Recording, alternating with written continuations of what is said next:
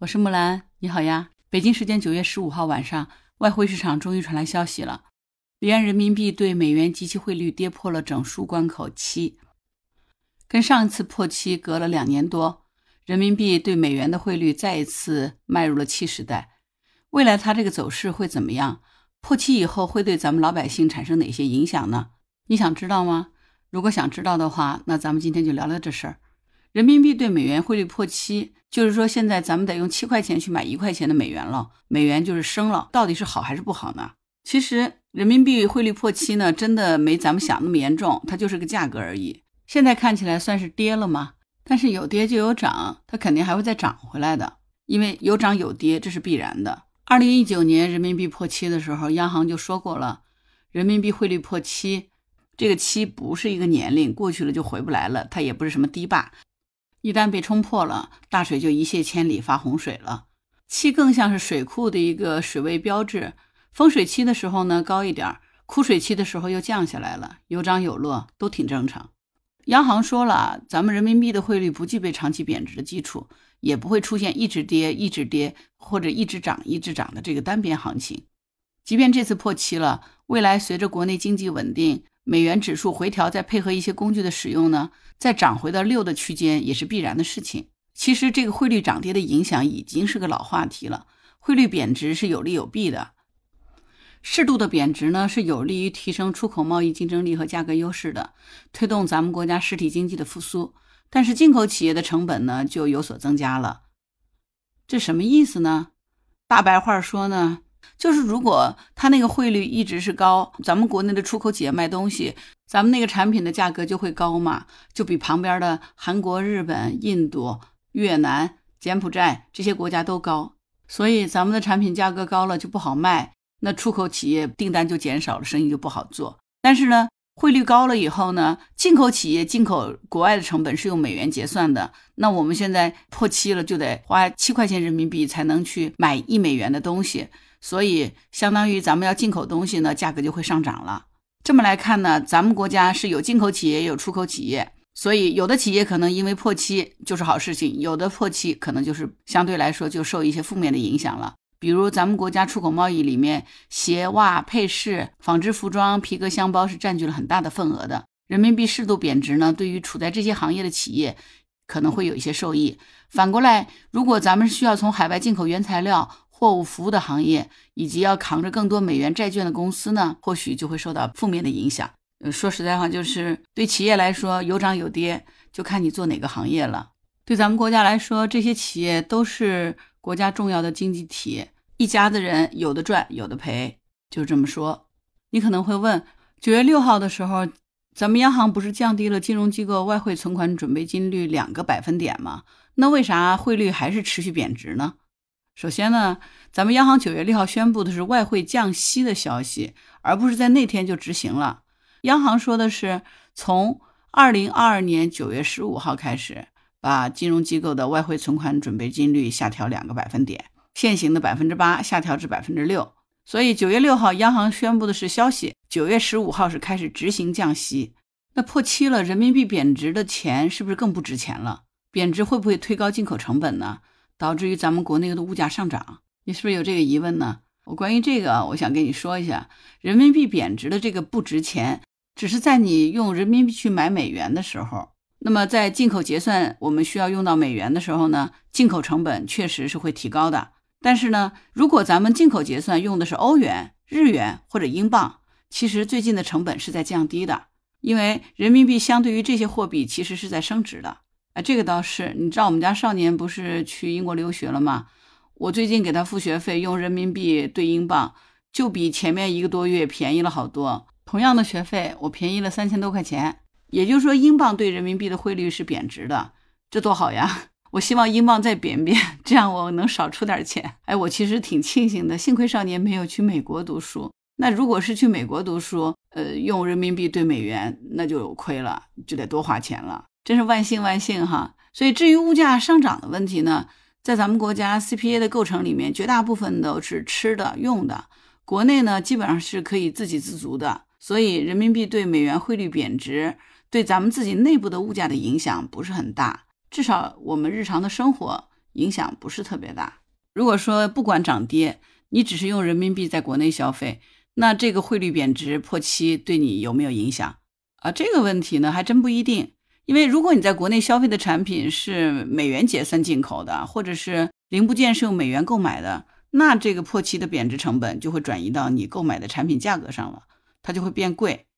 举个最简单的例子了，你在国内要是跨境电商海淘，最终消费是用美元计件的话，那肯定是会对你产生影响的嘛。那美元印了这么多，为啥还是很值钱？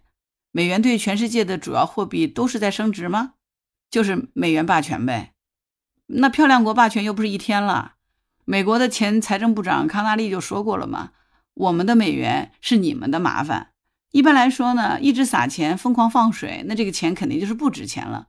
但是关键的问题在于说，美元它在全球的贸易、支付、金融以及外汇储备各个领域都是占据了绝对的垄断地位的。也就是说。他建立了一个评价标准嘛，这个标准由他说了算，你只能用他的标准，你做什么都必须用美元来进行支付。所以你看，美国虽然印了那么多钱，美联储放水，实际上它是让全球人民帮他在消化。美联储也可以通过加息和降息来控制水的流向和美国的价格。你现在明白了吗？美元其实就是漂亮国的一个金融武器，对不对？通过美元来收割。全世界的财富，然后都让他跑到美国去，供他消费，供他生产发展，让漂亮国发家致富，这就是美国霸权的一个体现嘛。今年以来呢，美元升值就是在前期为了应对疫情所做的大放水以后，又开始加息了。这样的话，美元回流它本土的市场，它就推高了它美元的价值。那照这么说，不仅是人民币在贬值，别的国家的货币对美元也在贬值。那进口成本一增加，是不是会让全民来买单吗？又不是只有人民币在贬值，这个呢，的确是当前的现状。咱们前面已经提到过了，欧元、日元、英镑跌得比人民币还厉害呢。所以呢，人民币相对于这些非美货币来说，其实是升值的。那价格优势和产品优势都是决定生意的重要因素嘛。这个时候要看出口的竞争力，还是要根据不同的行业来具体问题具体分析的。至于说进口的成本增加这一块儿，我觉得咱们的 CPI 构成里面的商品基本上是可以做到自给自足的，所以不用太多担心。但是呢，有一些商品会牵扯到汇率变化的成本提高问题。那咱们国家在很多生活必需品的供给上是有一套定价机制的，经过定价机制出来的最后结果，它这个最终的价格并不是一定都是要全民来买单的，咱们不用太担心。日常生活来说，我们受的影响不大。当然，你一定要买一些进口的奢侈品，这就难说了哈。那如果说人民币继续贬值，这个资金会不会往外跑？嗯，这个我倒觉得不用否认，因为人民币这次破七贬值，肯定会有一些资金往外走。人家做生意的嘛，做资金生意的人，他肯定是哪儿挣钱的往哪儿干嘛。他这些资金一般来说，肯定都是有短期投资的目的，或者是有一些投机心态的资金嘛。炒股不？那你还不看着有的股票涨了你就卖了，然后有股票跌下去了你就逢低吸纳，不是跟这个是一样的吗？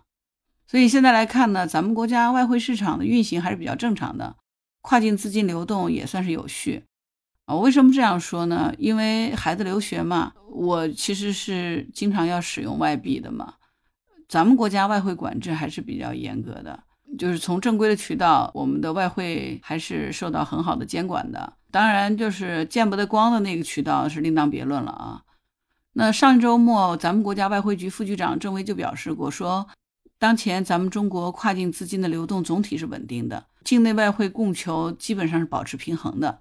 也就是说，整个中国经济向好的基本面没有什么太大改变，而且呢，要继续吸引直接投资以及中长期资产配置为目的的资金的流入。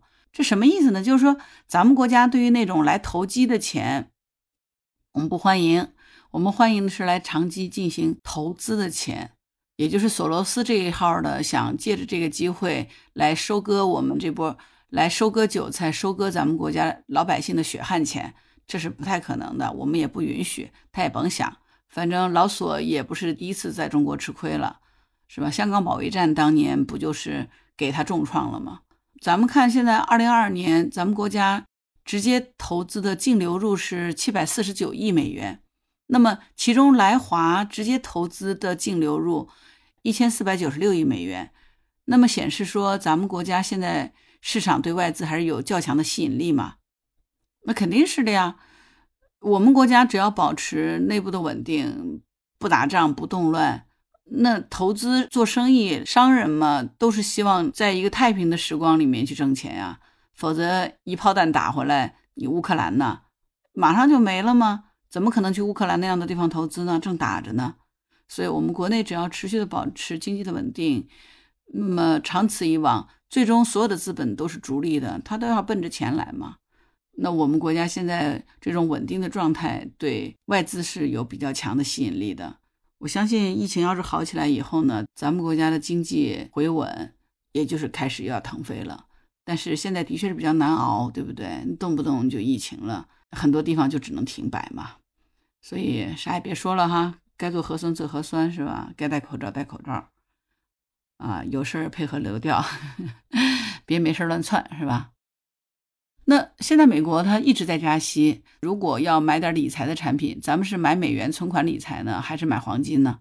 啊，确实呢，现在有些银行美元存款的利息已经比人民币要高了嘛。不过你要注意到，美元存款高息，它不代表说你能享受高收益，因为最终的收益还是要把汇率的变化考虑进去的。比如说，假使现在美元存款一年是百分之三点五的利息，那如果这一年里头人民币对美元只要升值百分之四。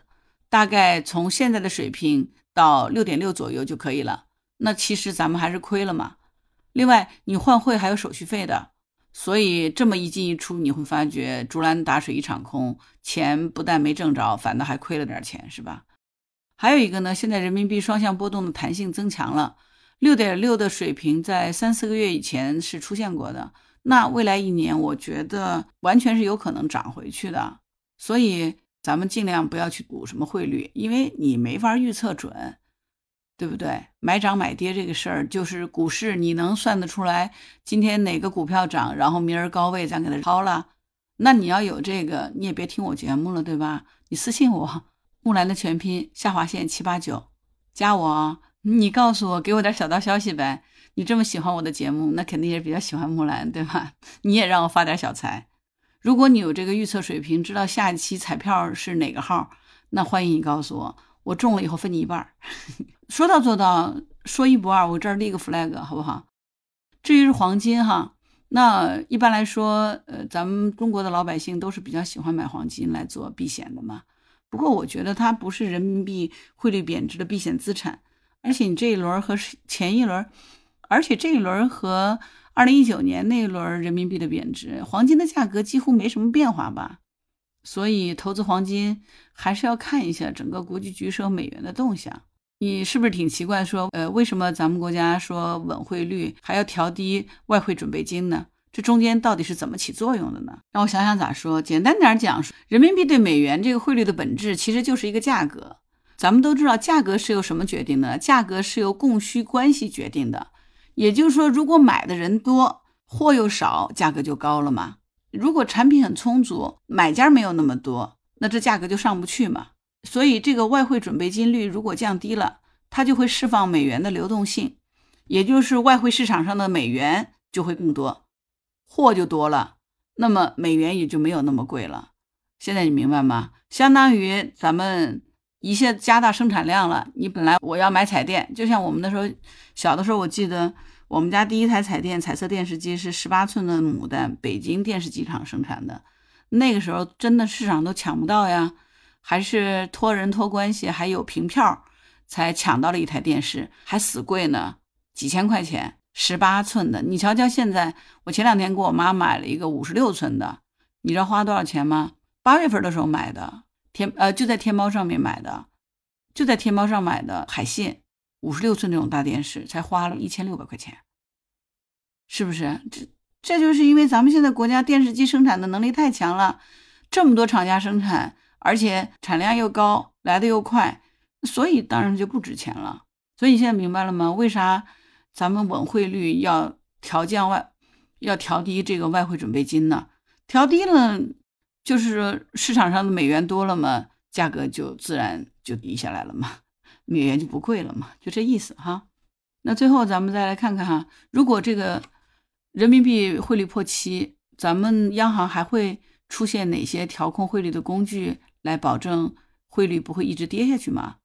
换谁都不会让自己本国的货币快速升值或者快速贬值的，这种过山车对对自己本国经济是绝对没有任何好处的，对不对？就对于外汇市场上投机倒把、炒作行为这种事儿呢，是非常有经验的。那过去几年和人民币汇率的空头交战，咱们全部都是凯旋而归的哈。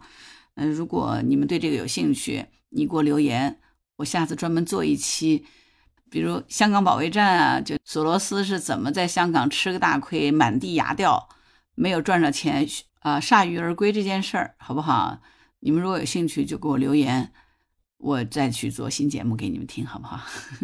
咱们国家是一声令下，全员上阵的这种体制，对吧？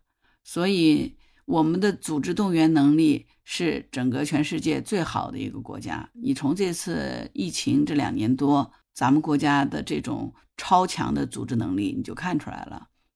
我在想，我要不要明天去买点英镑囤着，等到后面交学费的时候可以再省点钱。这也就是破七这件事儿，我能做的更更大的一个点了。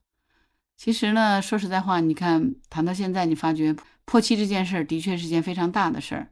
它跟咱们以往的那种不得不改变、被动的去做一些应对呢，我觉得还是有很大的差异的。还有呢，疫情以来，的确整个国家经济很多地方都停摆了，同时现在全球的这个经济都进行了一个衰落期，所以呢，手里有现钱。尽量省着花，别去乱投资，然后捂紧钱包，应对可能接下来有的寒冬。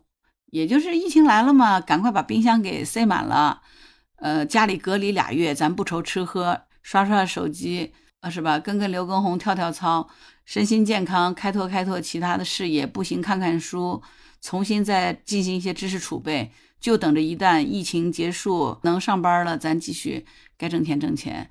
该干嘛干嘛，老百姓的日子嘛，不就这么过吗？身体健康，心情愉快，保持头脑清醒，不盲信盲从，别没事上个杀猪盘，上个什么电信诈骗之类的，比啥都强。破不破期有啥影响呢？好了，我是木兰，如果你喜欢我这期栏目，就请给我点赞、评论、加五星好评好吗？我真的很需要你对我的支持呢。如果你喜欢木兰，也可以加入木兰之家，请到那个人人都可以发朋友圈的平台，输入木兰的全拼下划线七八九，就可以找到我了。好啦，今天就到这里，我是木兰，拜拜。